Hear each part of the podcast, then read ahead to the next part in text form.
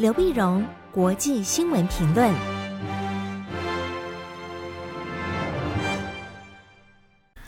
各位听众朋友，大家好，我是台北东吴大学政治系教授刘碧荣。今天为您回顾上礼拜重要的国际新闻呢。第一个，我们先看东南亚系列的高峰会议的最后的总结啊。我们晓得在呃月中的时候就开始了，东协国家自己先开了高峰会议。东协高峰会议之后呢，然后分别是东协加一、东协加三啊，包括东协和美国啊，东协和中国、日本、韩国以及和中日韩三国，这是东协加三。然后呢，就是东亚峰会。东亚峰会完了以后，那么从呃柬埔寨金边的会场呢，大队人马就移师到印尼的巴厘岛。到巴厘岛呢，嗯、中国大陆派去的到金边的是李克强，然后到巴厘岛这边，习近平亲自披挂上阵。所以在呃巴厘岛这边呢，先是十四号上礼拜一的习拜会，然后接着就是 G 团体啊，就是 G 二零的峰会。G 二零峰会之后呢，大队人马又移师到曼谷，到曼谷是 APEC。是 APEC 领袖会议，就一连串的这个呃会议呢，非常的热闹，非常热闹，当然也让也也当然得到了一些具体的结果哈，所以我们来看一下他这次的会议的一个结果。那这次会议呢，这总结来讲，可以看到它中间都有受到别的因素所影响，因为东南亚国家呢轮流当主席啊，几个就是柬埔寨呀、啊、印尼啊、泰国轮流当东道主啊，当主席，当主席，他们都希望这个会议呢能够集中在比如说气候啦、能源啦、粮食的问题啊，这东南亚国家最关切的。但是呢，呃，欧洲来这些国家呢比较关心俄乌战争。所以，到底哪一个会影响到哪一个的发展？比如说，如果在粮食上面得到一些协议，但是俄乌战争的呃重要性忽然升高了以后，可能因为俄乌战争造成与会国的一个分裂，就导致最后没有协议啊？会不会大家本来就担心这样子？那么在呃在印尼开这个 G20 的时候呢，发生个事情，那就是礼拜二的时候呢，就是乌克兰的两个防空飞弹呢打掉到了波兰境内。啊，当时大家想说，到底是俄罗斯打的，谁打的？那是引起到这是上个礼拜二的一个问题。然后到礼拜到了到了礼拜五，在 APEC 开会的时候呢，那么又发生北韩呢试射了 ICBM，北韩又试射了洲际弹道飞弹啊，一下大家关心点，一下又跑去洲际弹道飞弹去了啊。所以还好，最后呢的地主国呢，就主席国都还能把问题给转回来啊。那么，尤其在这个 G20 的时候呢，印尼总统佐科威扮演了非常重要的角色。那么，本来大家呢对于到底该不该谴责俄罗斯或怎么表达对俄乌战争那个看法有不同的意见，一度都还传出可能没有联合声明。那对佐科威来讲，就是一个很大的打击啊。因为佐科威他当然从夏天就开始四处奔走，希望大家能够各国来参加 G20 的峰会，能够把印尼啊或者把东协整个提升到提升到东南亚的一个中心，到国际舞台的中心。那结果如果因为这样子而没有达成协议的话，那就功亏一篑。做组合为居中的这个协调啊，协调最后呢，终于哎达成了那么这个 G20 的一些联合的声明，也找到一些妥协的文字啊。那这个妥协文字呢，在后来曼谷的 APEC 发表联合声明的谈到这个俄乌战争时候呢，也一样是引用，所以可以看到这个 G20 的重要性其实又超过了呃 APEC。所以，美国一些学者就表示，G20 现在慢慢有世界政府的一个雏形，很多重要的危机啊，在 G20 的会场是可以来来讨论的哈。那 APEC 呢，当然也是谈到了一些呃经济啦、环保啦、粮食啊。那这次也提出了曼谷目标，曼谷目标啊，就是生物循环、绿色的一个经济的目标。所以，环保问题还是大家非常关切的一个重点。但是这整个会议里面呢，其实一般都要的讨论，当然最重要的当然还是印尼这个 G20 的会议，它的主席国。那么印尼总统佐科威呢，展现了他的能力，也凸显了印尼，也帮印尼招到了很多的国外的投资，这个是他要的。他要的，那么，那么根据印尼的这个政府最后的统计啊，那么到目前为止，那各国纷纷投资啊，包括呃，包括印尼的这个呃基础建设啦，或者习近平说要帮印尼做各种数位经济啊，哈，他总共总共到目前的投资呢，呃，到今天为止已经吸引到一百四十个项目，那么总数呢达七十一点四个 billion。啊，七百一十四亿美元之多啊。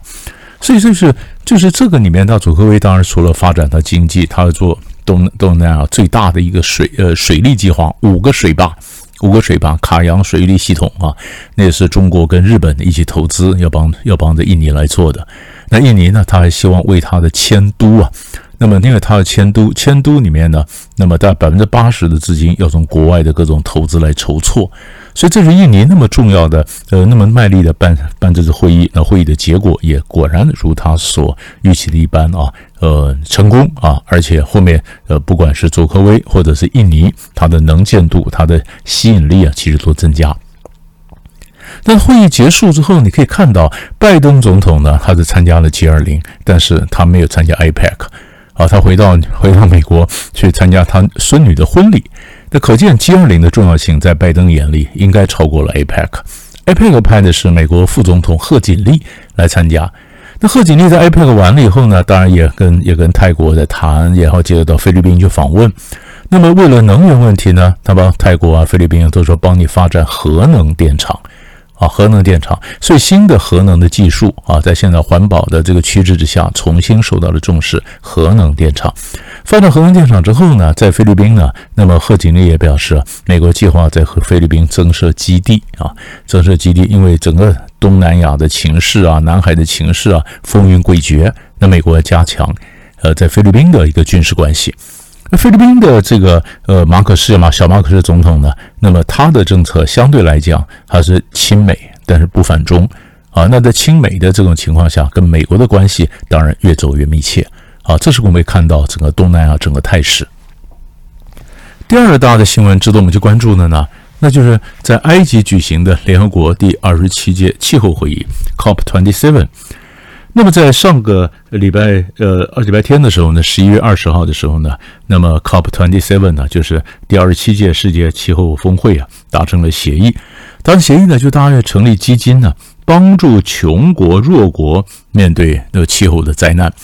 因为你有钱的国家。你们过过去的发展发展呢，造成很多很多这个温室气体的排印啊、排排放啊、气整个整个大气大气的这个环境的破坏啊，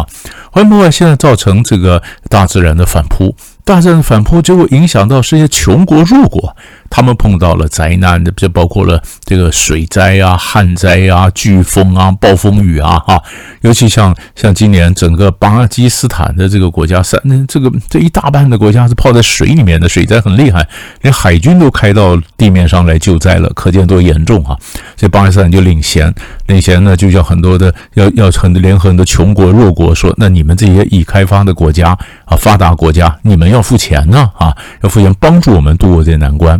过去几十年来，这个这个国家都不付钱，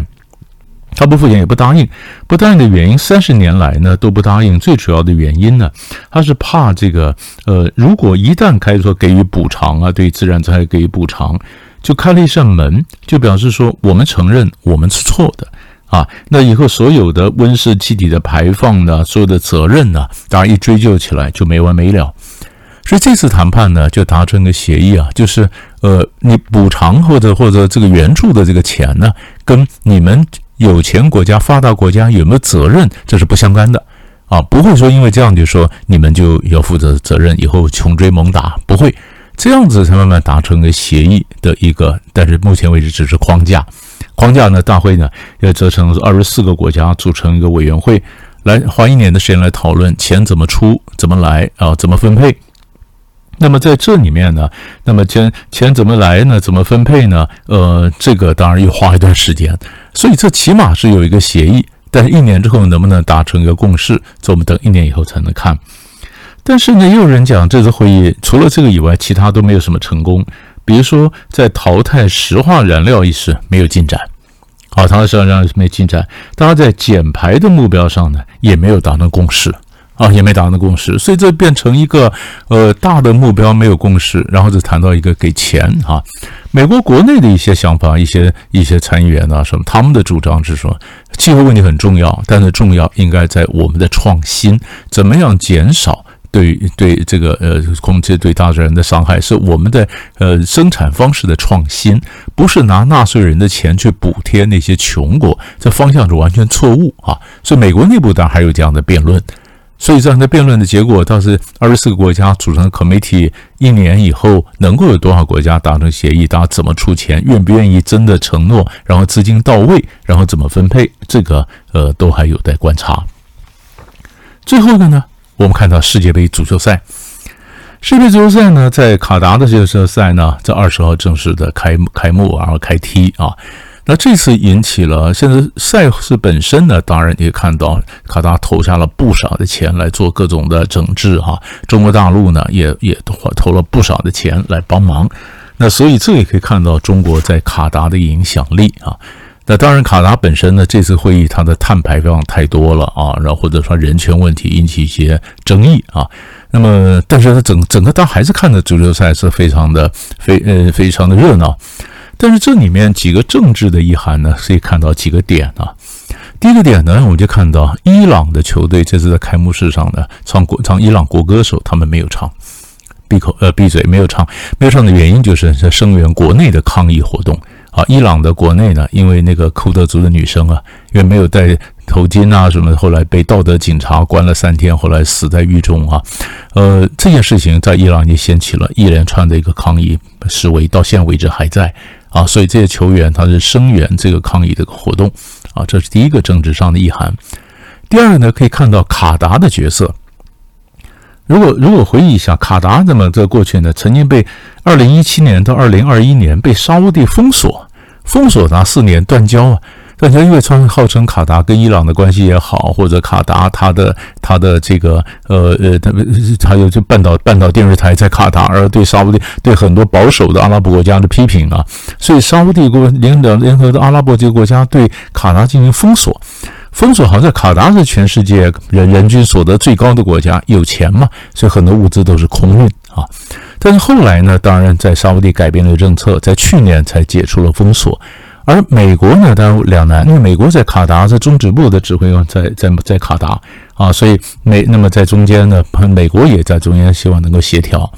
那卡达呢，那重新回到国际舞台，他也扮演国际上调停的角色。比如说，美国跟塔利班的谈判，其实就在卡达啊，所以卡达它是小国，把它自己的影响力整个放大啊，这这是可以看的。第三个点呢，就是也就在这个世界杯刚开踢的时候呢，中国大陆的那么中石化和这个卡达能源公司在十一月二二十一号，就礼拜一的时候呢，宣布签了一个为为长长时时间长达二十七年的天然气的一个协议，每年那么中国买卡达四百万吨的天然气，二十七年。二十七年，那这个当然也是很重要的一个事情。那也也就可以看到中国的影响力。如果你看，呃，中国跟卡达签了二十七年的这个呃天然气的协议，然后你再看看习近平即将去的沙乌地的访问，你可以看得到整个中东的局势有所改变。所以大概就是上礼拜三大块的新闻为你整理到这里，我们下礼拜再见。